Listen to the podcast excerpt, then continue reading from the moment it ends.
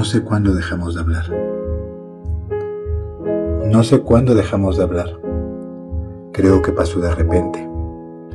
No sé si yo te ofendí o tú me ofendiste. La verdad es que no sé lo que pasó. Un día hablábamos como siempre, casi a diario, como si nos encontráramos hablando con el otro.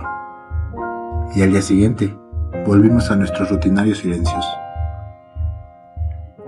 No sé si cuenta como ghosting, cuando una persona se va y la otra no hace nada por detenerla. Aún no sé si cuenta como despedida, cuando ambos decidimos decirnos adiós sin decir nada. Poema de Carlos Cortés.